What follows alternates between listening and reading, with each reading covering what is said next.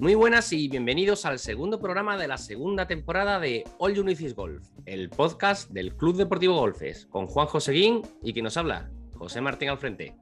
Muy buenas golfers. Os traemos en este segundo programa una entrevista, en este caso con África Urbano del Centro de Psicología y Neuropsicología Recursos, con quien vamos a hablar eh, sobre la parte psicológica y quizás más dura de, este deporte.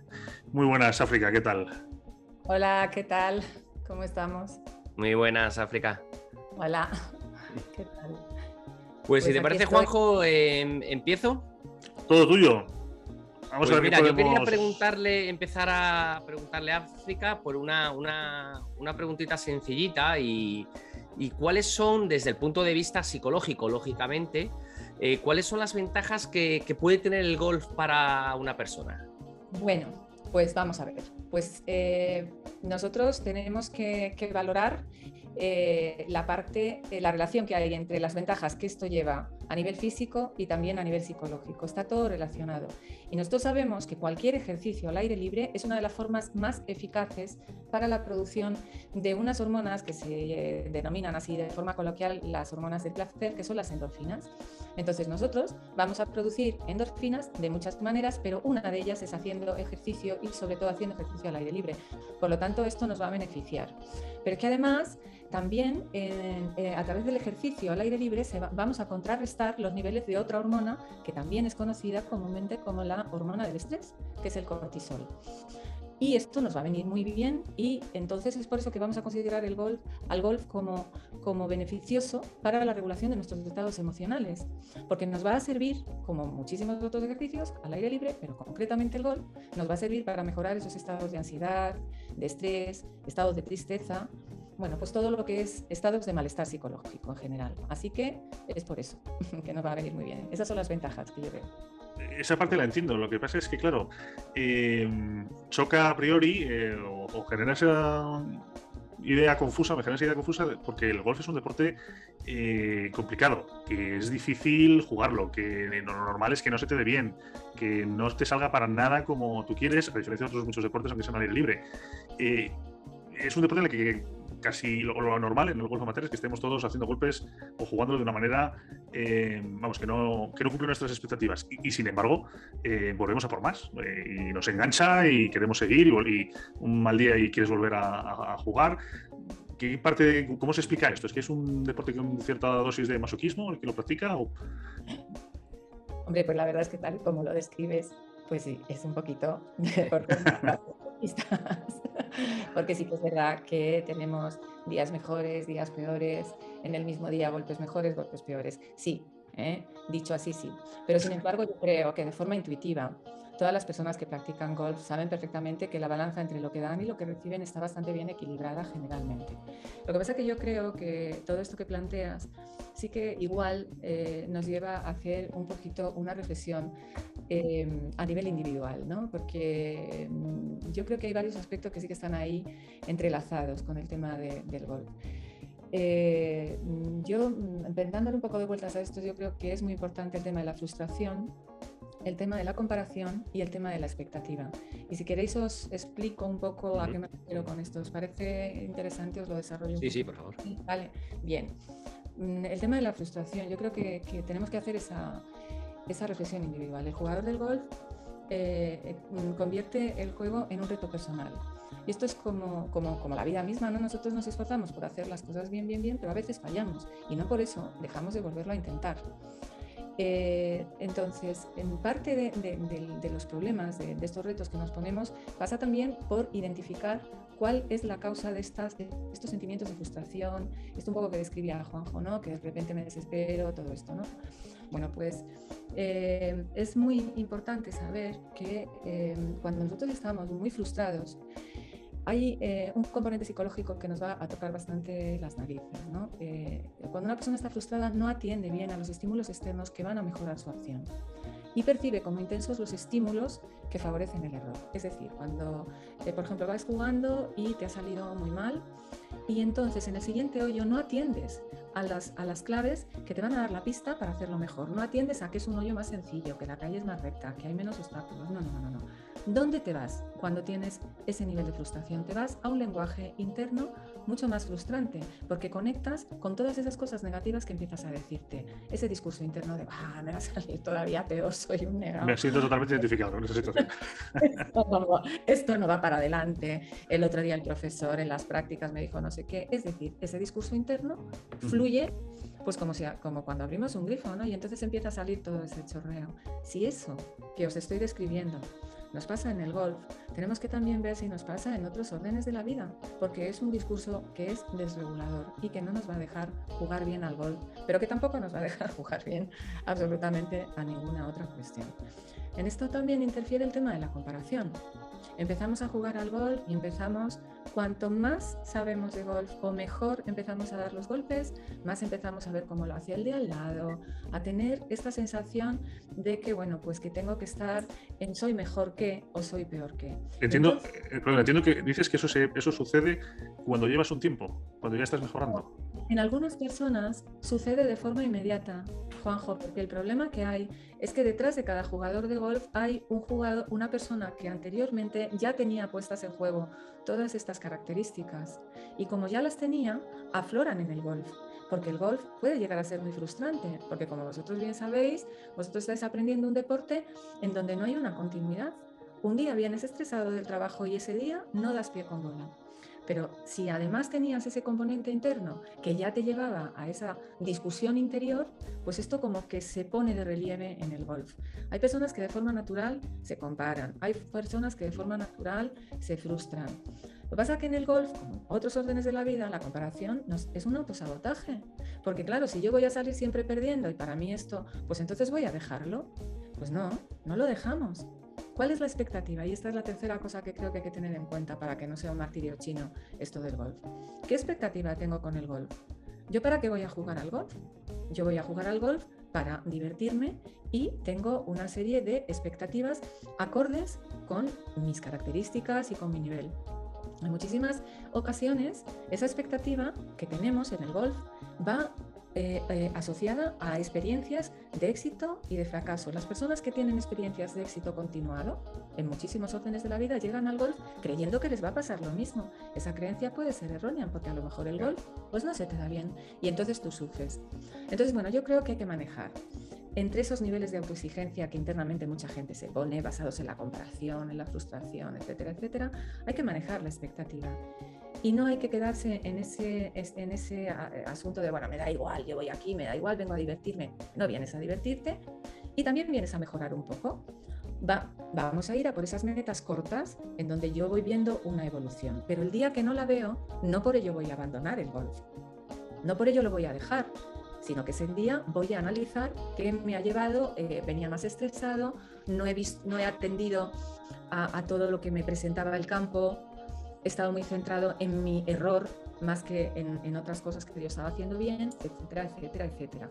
Entonces, bueno, yo creo que esto es muy importante para que no consideremos al golf como, como un deporte en el que parece que es que somos todos masoquistas que vamos allí fatal. Bueno, yo creo que es importante que, que veamos cómo es nuestra frustración en nuestra vida diaria, si tenemos ese elemento de comparación en nuestra vida diaria y luego también qué expectativas me pongo yo en las cosas que hago en mi vida diaria. Y después luego lo voy a poder mejorar llevándolo también al golf. No sé si con esto...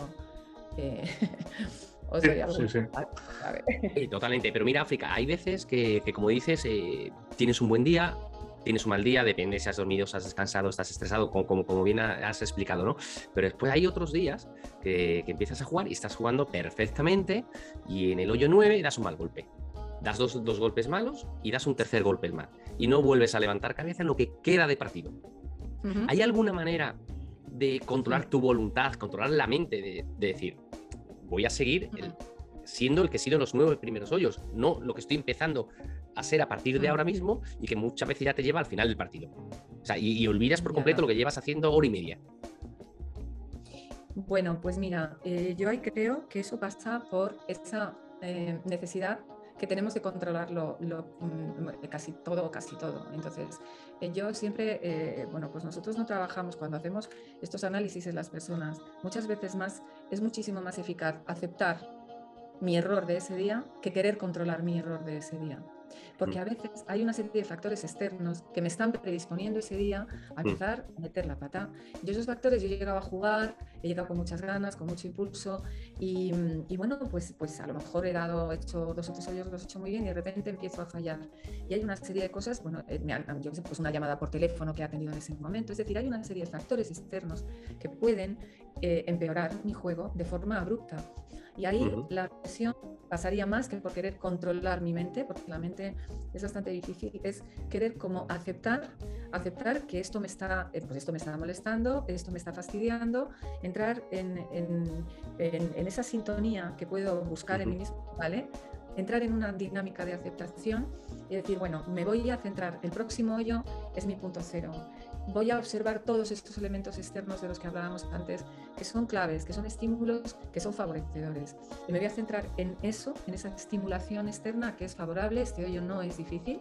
Si es difícil, ya voy aceptando que me puede salir mal. Yo voy a intentar hacerlo bien, pero me puede salir mal. Pero si el hoyo es mejor, es más favorable, venga, me voy a concentrar en todo lo favorable y me voy a concentrar en todo lo favorable sin generar a su vez la expectativa de que por ello fenomenal, o sea, me va a salir fenomenal, porque no lo sé, no tengo ni idea. Y entonces es un poco como desvincularme de ese sufrimiento que nos genera el golf cuando empezamos a, fallar de forma sistemática. Es que no estamos pendientes nada más que de no fallar. Y a lo mejor eso, es, eso bloquea nuestra percepción de otras cuestiones. A ver, es, un poco como buscar claves externas que mejoren mi, diálogo interno. Bueno, puede que me salga mal, puede que no, pero venga, yo qué tengo que hacer, me voy a relajar, voy a, a centrarme en esto, la calle, el no sé qué. Es decir, un poco desvincularme de ese criterio ya un poco como de profecía autocumplida en donde yo voy a hacer el próximo mal y como esto siga así vaya desastre de partido. Porque entonces tengo que reinterpretar y reetiquetar e, ese hoyo y, y, tengo que decir, no, perdona, no que desastre de partido, sino bueno, pues evidentemente no está yendo bien el juego, pero bueno, está yendo bien, he, he venido, me salió el trabajo, me, me, desecho de, algunos otros problemas y me está sirviendo para, eh, pues para eh, estar mejor, sentirme mejor, ¿no? Bueno, un poco, un poco por ahí. Entonces que entiendo que hay que ponerlo en positivo, porque claro, justo a todos nos viene a la mente los éxitos cuando los celebra Nadal o ahora Alcaraz eh, tras un buen punto. Pero justo en el golf lo que presenciamos muchas veces es lo contrario, sobre todo gente de jugadores de nivel medio alto, cuando tienen un mal golpe, mm, en cuanto a eh, tienen esa reacción eh, intensa de maldecir, de decir en público, en voz alta, justo lo opuesto a lo que hace Rafa ¿no? En vez de celebrar el, buen golpe, eh, se lamentan o se quejan o se cabrean consigo mismos por un, por un mal golpe. Entiendo entonces que esa parte no, que a veces a veces pienso que era una especie de catarsis o que servía de catarsis, entiendo por lo que dices que, que, no, que todo lo contrario, que entrar en ese, en ese refuerzo negativo es contraproducente. Claro, mira, eh, nosotros podemos conectar con una emoción, la que nos dé la gana. Nos ha salido fatal, hemos dado un, hemos cogido el palo equivocado, eh, nos ha salido una patata, qué horror más horroroso. Entonces yo puedo conectar con una emoción, la rabia, y entonces puedo desahogarme de forma abrupta y inadecuada, o tal, puedo gritar. O puedo, imagínate que me da por conectar con la pena y me pongo yo allí a llorar. es decir, a más de uno le falta poco. Bien, bueno, es decir, yo puedo conectar con la emoción que yo quiera, con la rabia y gritar, o con la pena y llorar. Puedo hacerlo, porque igualmente es una emoción Igualmente, cada emoción se va a manifestar de una forma, o puedo conectar con el miedo y salir corriendo por el campo despavorido, dando gritos, qué miedo me da que este palo no era el mío, ¿no? Bueno, eh, es como decimos, bueno, ¿esto sirve para algo? Bueno, pues es una forma de expresar mi emoción y la puedo expresar como quiera. Pero la idea es que al final Mm, no vamos a avanzar absolutamente para nada. Es decir, si a mí hay un jugador de golf que me dice, mira, yo cuando doy un mal, golpe me pongo en medio del campo a llorar, saco unos cuantos clines y oye, luego voy fenomenal. Pues entonces yo le diría, qué bien, pues nada, tú lloras en el hoyo 3. claro, pero esto no serviría para nada. Sería lo mismo que yo que sé, yo que sé, se me pincha la rueda del coche y yo me pongo a llorar delante del coche y os puedo asegurar que el coche no va a andar por eso. Es decir, esto lo único que nos dice, nos da es una demostración, es un, nos indica un rasgo de personalidad. ¿Con qué emoción conecta esta persona? Esta persona conecta con la pena, con la rabia, vale, muy bien. Hay personas que son más impulsivas, más emotivas y pueden demostrar las cosas de distintas maneras. En cualquier caso, si la persona no está reaccionando de forma proporcionada con el estímulo, he fallado un golpe no, no, no, esto no es algo para toda la vida, no es algo tan dramático y yo lo estoy convirtiendo en algo dramático, bueno, pues entonces eso hay que ver que su lenguaje interno no está yendo bien. Eso es segurísimo porque si no, no tendría una reacción tan desproporcionada. No es lo mismo enfadarse un poco y decir, pero bueno, tal, que enfadarse y ponerse pues, pues como una fiera. Si te pones como una fiera, es que tu conducta está asociada a una presión interna que te estás metiendo y estás expresando esa emoción de forma inadecuada, pero porque tienes presión interna. ¿Vale? Entonces, no sería, sería algo inadecuado, nos tendríamos que parar a reflexionar. Que controlar esa presión interna entonces. O sea, aprender a gestionar esa, esa presión interna que nos lleva a tener reacciones desmesuradas ante emociones que son normales. Nos puede dar rabia, claro que sí, pero tiene que ser algo que sea la, relación entre el, estímulo y la respuesta tiene que ser proporcionado. Y enfadarse de forma desmesurada nunca es una conducta proactiva, porque me va a enganchar con otra serie de cuestiones y desde luego no me va a servir para mejorar la siguiente acción. No va a arreglar la rueda. No, no, no, es muy probable que la empeore. ¿eh? O sea, es muy probable que luego no coja el hierro 7, sino que coja el hierro 17. Pero mira, África, yo no sé qué, tenemos dentro de la cabeza cuando hay golpes que más o menos tenemos controlados, o cada uno, cada uno tiene su golpe, el largo, el corto, el mediano, eh, el cercano, eh, un golpe fácil a 80 metros, que normalmente el 90% de las veces lo, lo, hacemos bien, tenemos la altura cogida, eh, la distancia, el hierro con el que le vamos a dar, y el 90% de las veces sale bien.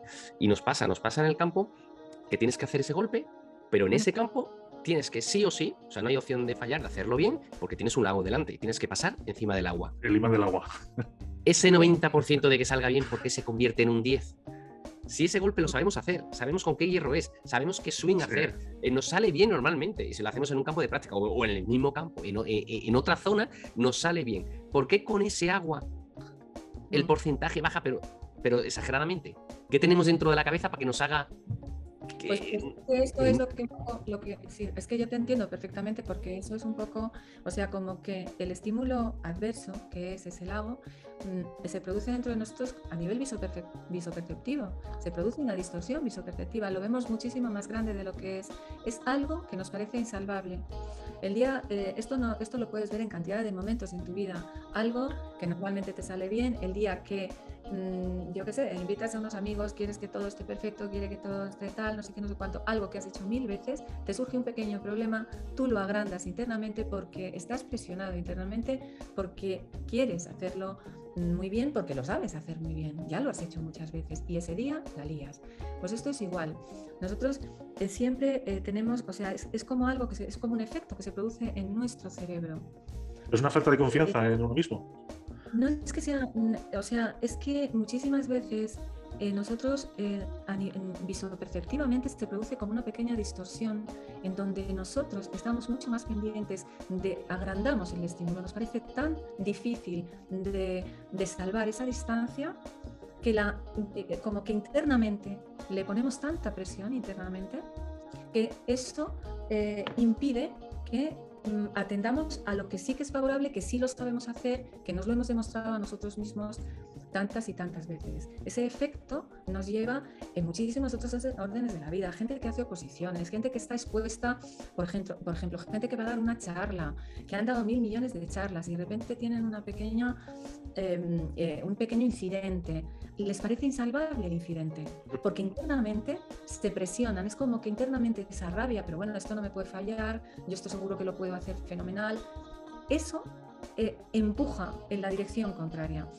Claro, es que yo, yo lo que veo que, a mí me afecta, ¿eh? a mí personalmente en los partidos, eh, cuando encadeno algunos golpes malos, y hay veces que dejo de jugar, pero por motivos ajenos al golf, o sea, por, trabajo, por viajes, pero sí que es verdad que, que tenemos amigos que lo dejan por rachas enteras hasta que se olvidan de que han tenido una mala racha a mí me parece exagerado, pero hay gente que, le funciona. O sea, a mí me puede, me dura un hoyo dos o tres o, el partido y ya está. Y al día siguiente ya, ya soy otro.